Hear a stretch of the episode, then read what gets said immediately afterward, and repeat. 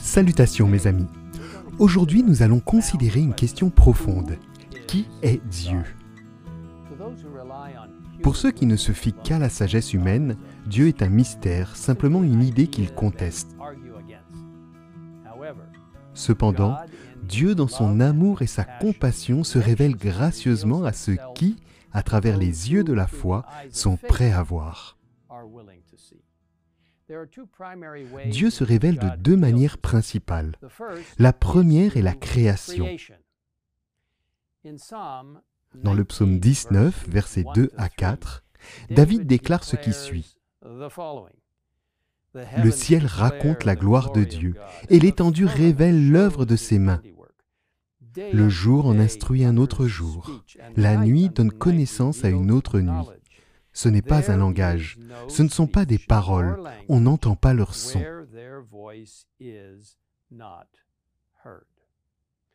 Pour ceux qui sont prêts à voir, la main du Créateur est visible dans toute la nature.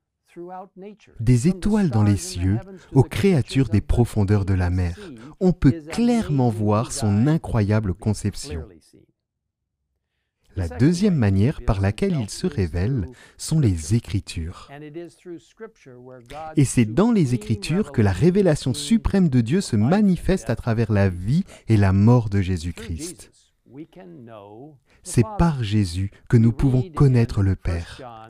Dans 1 Jean 5, verset 20, nous lisons, Nous savons aussi que le Fils de Dieu est venu et nous a donné l'intelligence pour connaître le vrai Dieu. Et Jésus lui-même a dit, Or, la vie éternelle, c'est qu'ils te connaissent, toi, le seul vrai Dieu, et celui que tu as envoyé, Jésus-Christ. Lorsque nous cherchons à connaître Dieu à partir de la Bible, nous ne pouvons pas nous placer au-dessus de lui et le traiter comme un objet à étudier, à analyser, à quantifier. Nous devons nous soumettre à l'autorité de sa propre révélation, la Bible. Et la Bible est son propre interprète puisque nous comparons les Écritures entre elles. Il est important de garder à l'esprit que la Bible ne prouve pas l'existence de Dieu, mais la présuppose comme l'indique son début. Au commencement, Dieu créa le ciel et la terre. L'une des façons dont la Bible se révèle est par les noms et les caractéristiques qu'elle y contient. Son nom est saint et redoutable, lit-on, dans Psaume 111, verset 9.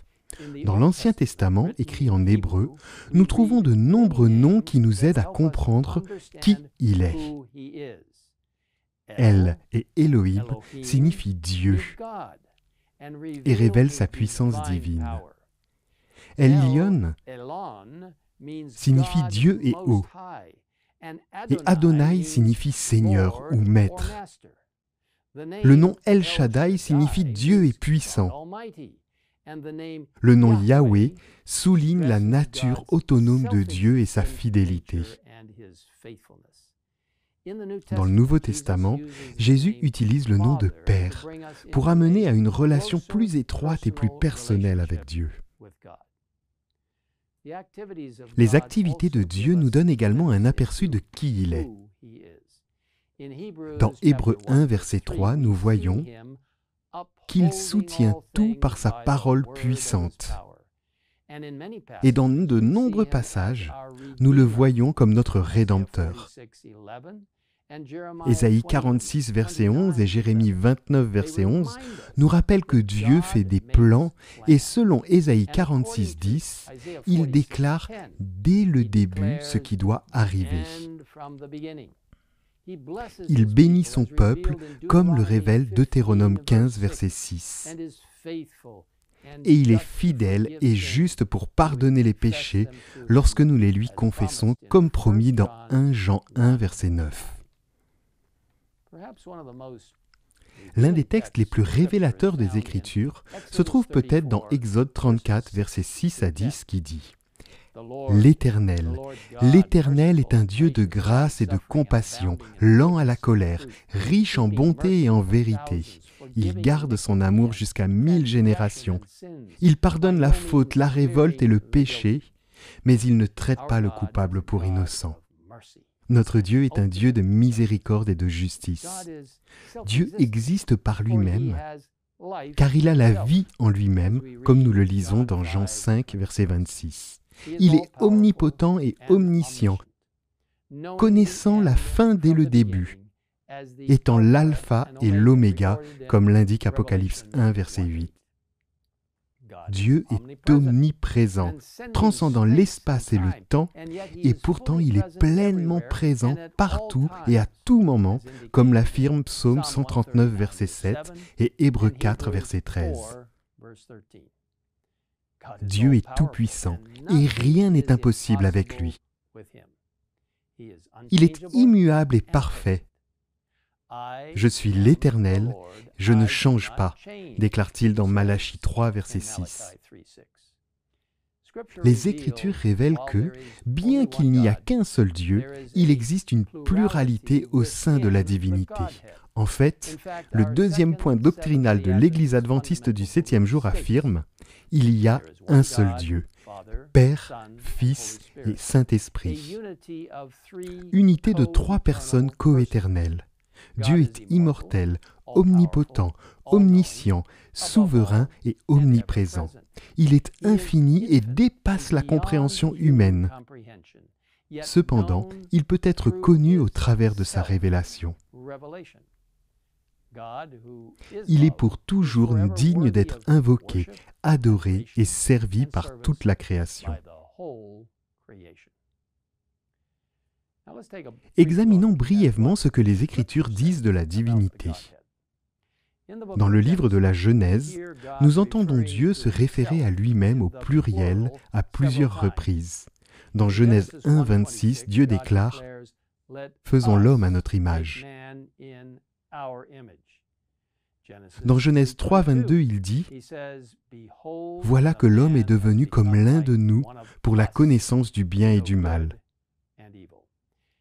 Dans Genèse 11, verset 7, nous entendons Dieu dire, Allons, descendons. Certaines références font spécifiquement référence au Saint-Esprit, comme dans le récit de la création où nous lisons dans Genèse 1, verset 2, L'Esprit de Dieu planait au-dessus de l'eau. Et dans Ésaïe 48, 16, nous voyons les trois personnes de la divinité où nous lisons et maintenant le Seigneur, l'Éternel, le Père, m'a envoyé moi, le Fils, avec son Esprit, le Saint-Esprit. L'incarnation de Jésus est un bel exemple de la manière dont les trois personnes de la divinité travaillent en étroite collaboration. Le Père a donné son Fils, le Christ s'est donné lui-même, et l'Esprit a donné naissance à Jésus chaque personne de la divinité était présente lors du baptême de Jésus, le Père déclarant, Celui-ci est mon Fils bien-aimé, qui a toute mon approbation. Le Christ se donnant au baptême pour nous servir d'exemple, et l'Esprit donnant le pouvoir à Jésus en descendant sur lui sous la forme d'une colombe. Peu avant sa mort, Jésus a promis d'envoyer le Saint-Esprit comme une aide et a ordonné à son Église de baptiser au nom du Père, du Fils et du Saint-Esprit.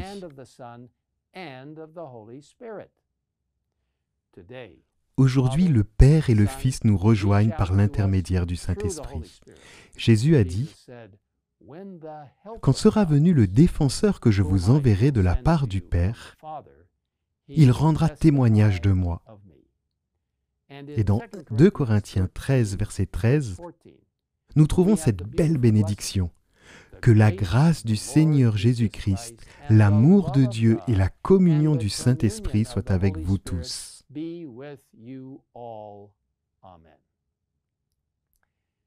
Vous savez, mes amis, l'eau est une substance intéressante.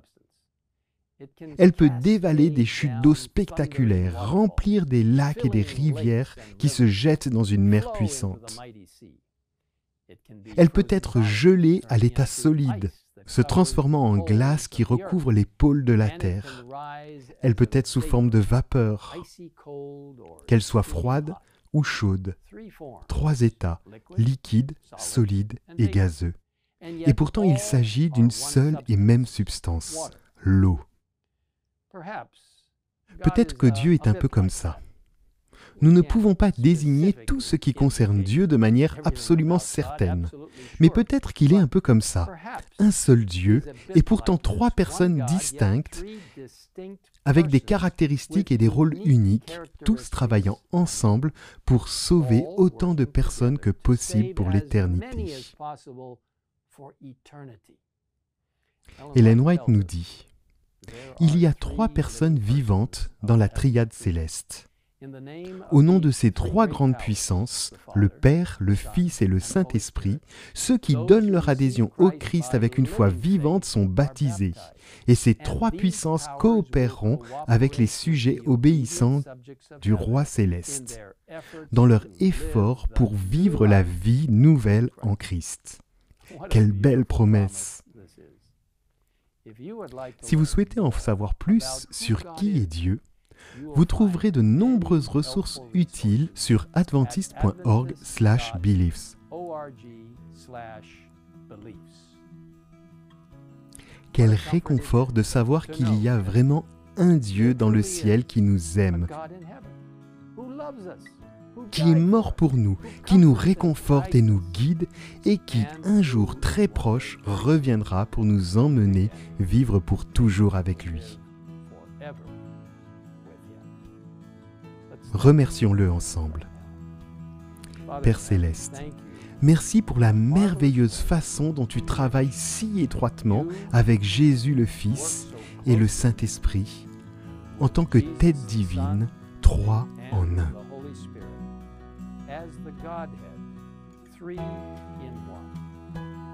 C'est un concept que nous ne pouvons pas comprendre. C'est au-delà de notre compréhension, mais nous l'acceptons par la foi et nous te remercions pour cette merveilleuse opportunité de te permettre de vivre dans nos cœurs et de nous aider à partager avec d'autres la merveilleuse nouvelle que tu as créé une voie d'évasion pour chacun de nous. Et que ce merveilleux plan du salut a été prévu par le Père, le Fils et le Saint-Esprit avant même la création de ce monde. Merci d'être notre Dieu. Nous te demandons tout cela au nom puissant et merveilleux de notre Sauveur Jésus-Christ. Amen.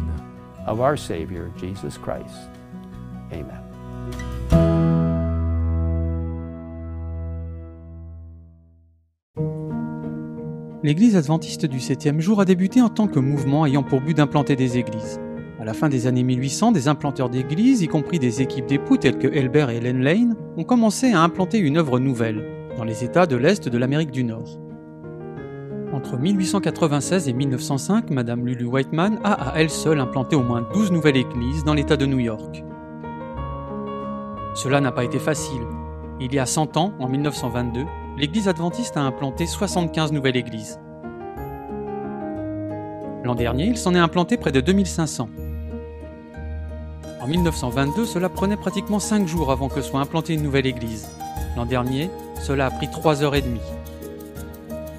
Aujourd'hui, l'église adventiste du 7e jour continuera à croître uniquement si elle garde comme objectif le fait de faire connaître de nouveaux groupes de croyants. Implanter des églises est la façon la plus efficace de la croître et de la développer.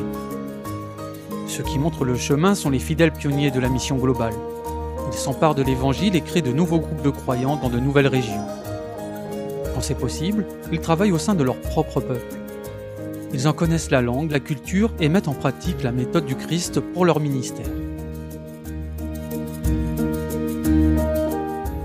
Ne recevant qu'un petit salaire, ils travaillent dans un esprit de sacrifice pour répandre la bonne nouvelle.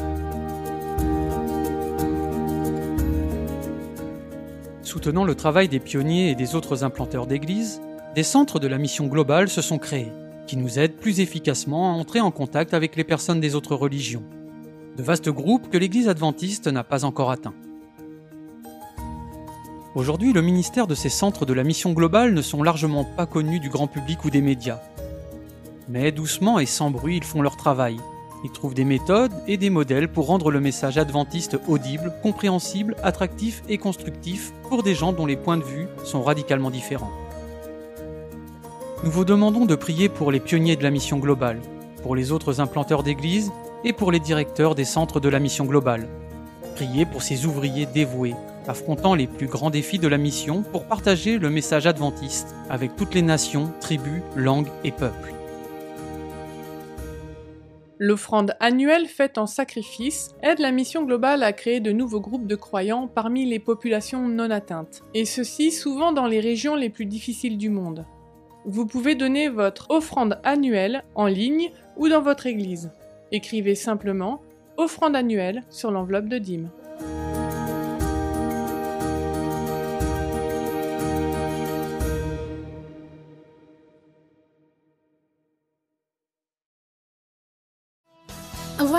Bonne nouvelle, frères et sœurs. Plus la peine de procéder à l'enregistrement vocal ou visuel de la prédication du jour.